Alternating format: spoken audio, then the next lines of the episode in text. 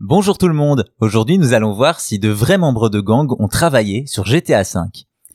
Sorti en 2013, Grand Theft Auto V n'en a pas fini de faire parler de lui. Le titre de Rockstar est d'abord sorti sur PlayStation 3 et Xbox 360 et connaît encore des rééditions aujourd'hui. Encore beaucoup joué, notamment dans son mode online, le jeu a connu un succès tel qu'il est même devenu le produit culturel le plus rentable de l'histoire.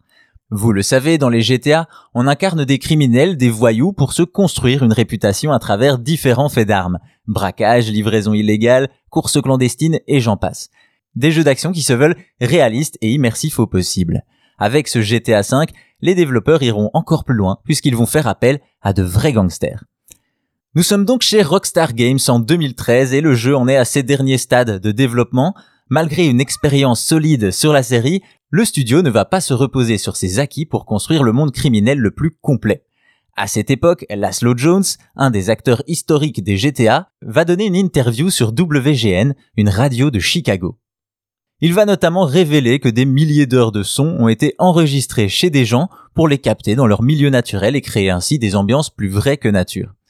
Pour mieux faire comprendre la démarche d'authenticité de l'équipe à l'époque, Laszlo Jones va en révéler plus sur le casting des voix, en effet, dans GTA V, il y a différents gangs rivaux, et les créateurs ne voulaient pas d'un, je cite, acteur ridicule de Los Angeles passé par une école sélecte et qui s'échinerait à essayer de jouer un membre de gang. Selon eux, il n'y aurait rien de pire que ça. Évidemment, le plus simple aurait été d'aller chercher ces types terrifiants et leur dire Vous pouvez venir ici, s'il vous plaît? Eh bien, c'est ce que Rockstar a fait. Oui, ils ont fait appel à de véritables membres de gang.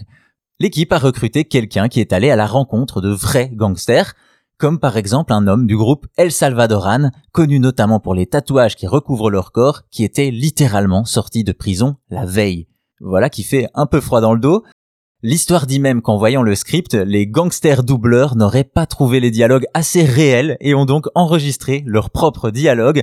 Rockstar voulait du réel, ils l'ont eu. La suite, on la connaît, GTA V connaîtra un succès monumental pendant une décennie, notamment grâce à son ambiance et son réalisme.